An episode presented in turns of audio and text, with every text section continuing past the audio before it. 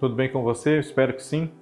Eu sou o Fábio Costa e esse é o canal do Observatório da TV no YouTube. Se você não for inscrito ainda, inscreva-se, ative as notificações aqui no sininho, comente nesse vídeo temas que você sugere aqui para os nossos vídeos, né? compartilhe com aquele seu amigo, seu parente, seu namorado, sua namorada, seu marido que gosta do assunto TV como nós e como você, né?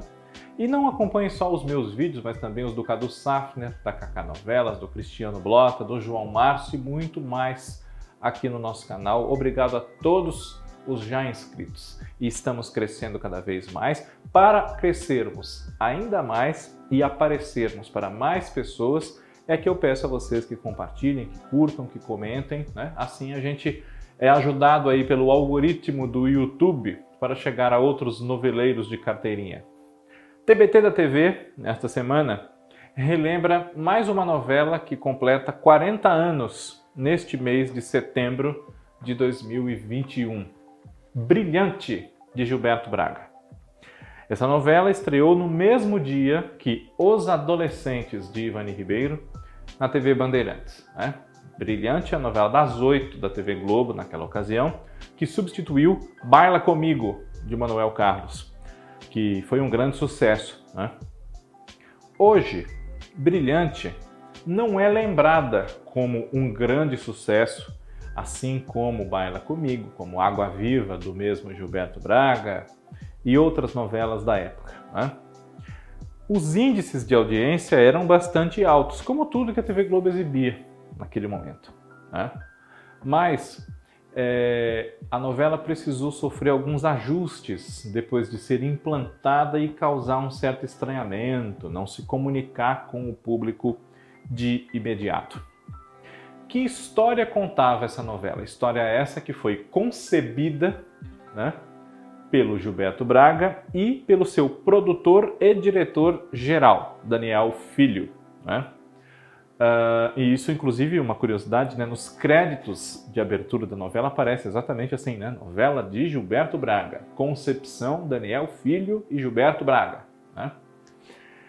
Essa novela, basicamente, era centrada numa família muito rica, tradicional da elite carioca, né? Dona de um império das joalherias, os Newman, né? Eles eram donos das joias Newman e, apesar do patriarca, o senhor Victor Newman, que era um Mário Lago, exercer uma grande influência sobre todos, enfim, a grande figura dessa família, o esteio da família, é a esposa dele, a Dona Chica, que era a Fernanda Montenegro. Né?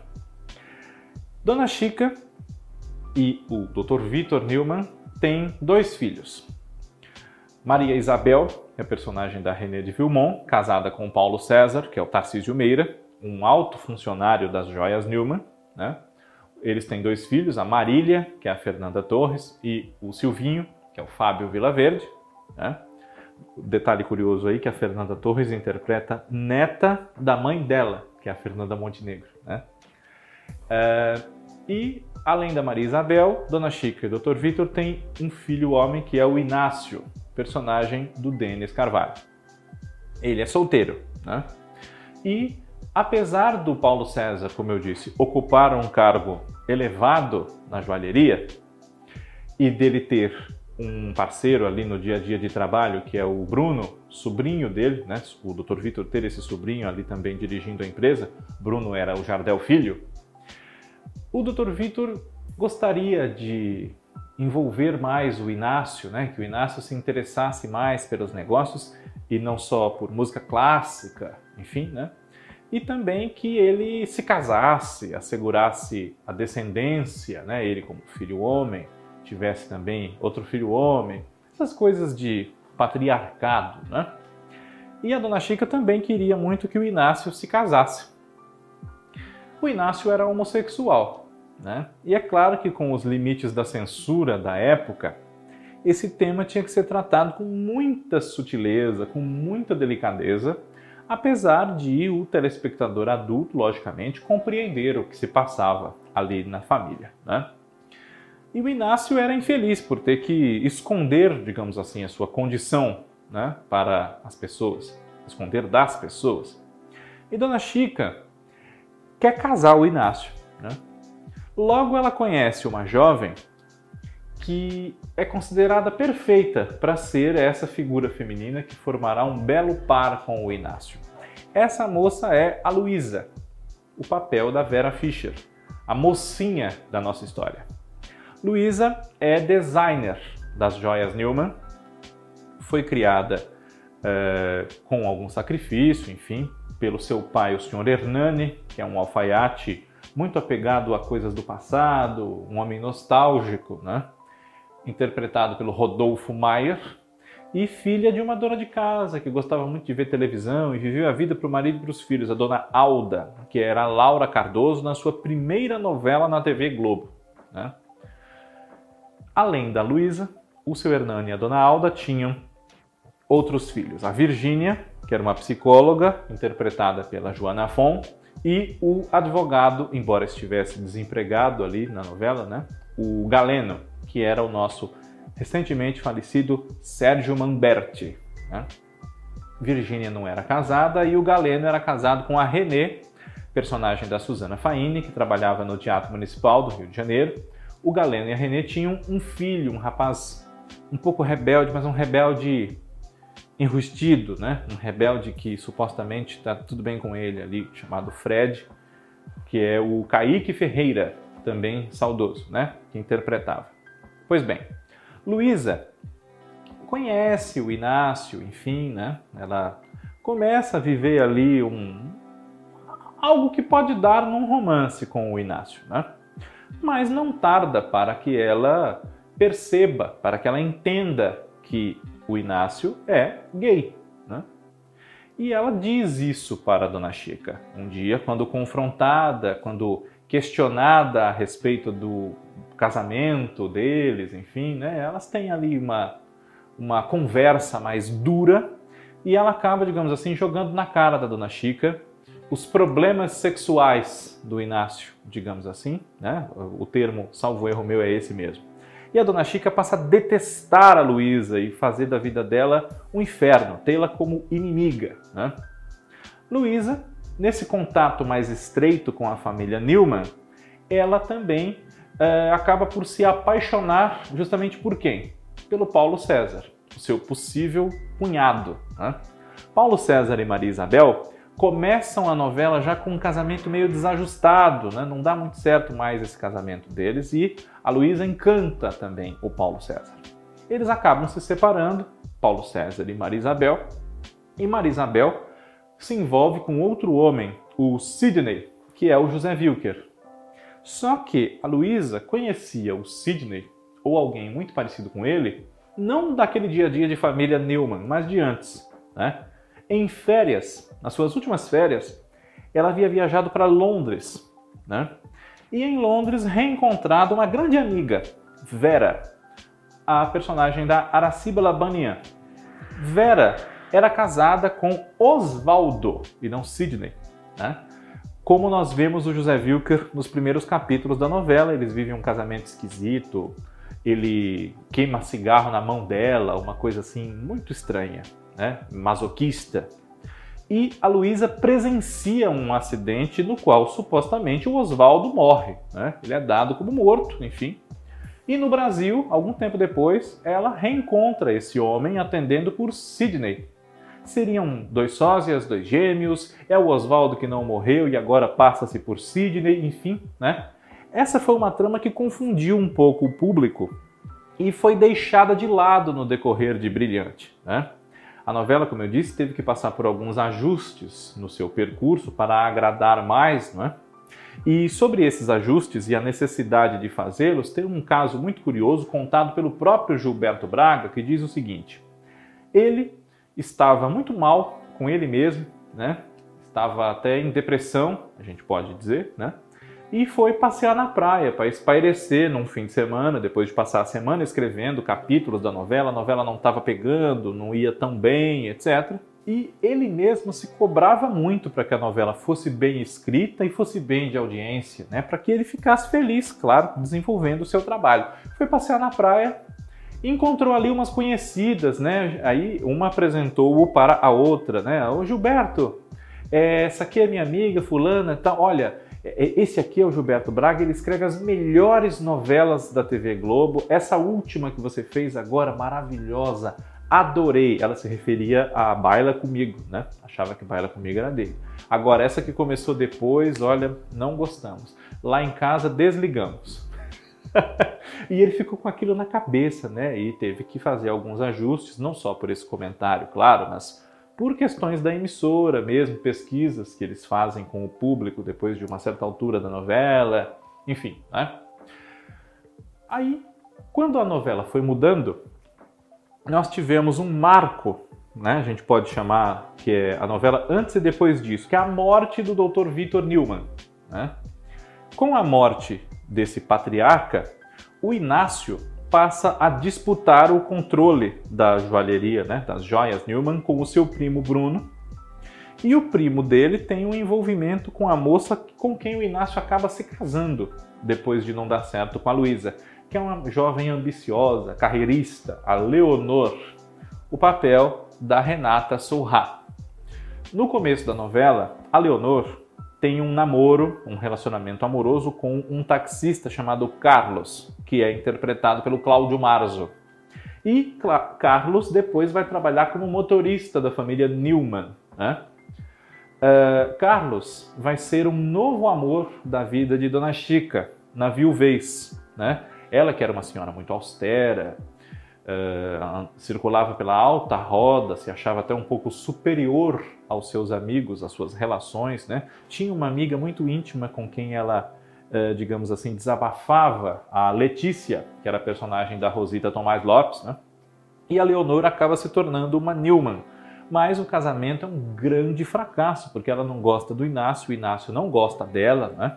Ele tem envolvimentos amorosos com dois rapazes no decorrer da novela. Primeiro é o Sérgio, o João Paulo Adur, que também já é falecido, e outro já falecido também, o Busa Ferraz, né, que interpretou o personagem Cláudio, com quem o Inácio termina a novela, inclusive. Né? Ele vai embora do Brasil com ele, salvo engano meu. Paulo César e Luísa têm um romance um pouco tumultuado, né, com idas e vindas, enfim. De outro lado, nós temos o romance da Maria Isabel com o Sidney, né? É, eles já separados, enfim, né? e o grande romance pelo qual o público torcia Dona Chica e Carlos. É, a Leonor era filha de uma senhora que era é, proprietária, enfim, gerente de uma agência de figurantes para televisão, a Dona Edith, a personagem da Heloísa Mafalda, que era encarregada ali do humor da novela, um alívio cômico diante de tanto drama, né? E acabou ficando muito rica porque se casou com um tio milionário do Sidney, que era o senhor Guilherme, papel do Paulo Porto. Né? Ele entra na novela no seu decorrer e se casa com a dona Edith, que é mãe não só da Leonor, mas também de um nadador em busca de ascensão social, porque reconhecimento pelo seu sucesso no esporte ele já tem, chamado Afonso, que é o Cadu Moliterno. Afonso é, aproxima-se amorosamente da filha de Bruno e de Regina, que era a personagem da Célia Helena, a Sônia, vivida pela Carla Camurati, e acaba formando um triângulo com ela e com Vânia, a filha de Letícia, interpretada pela Nadia Lippe. Vânia, que é uma personagem também criada depois de mudanças na novela, enfim, né?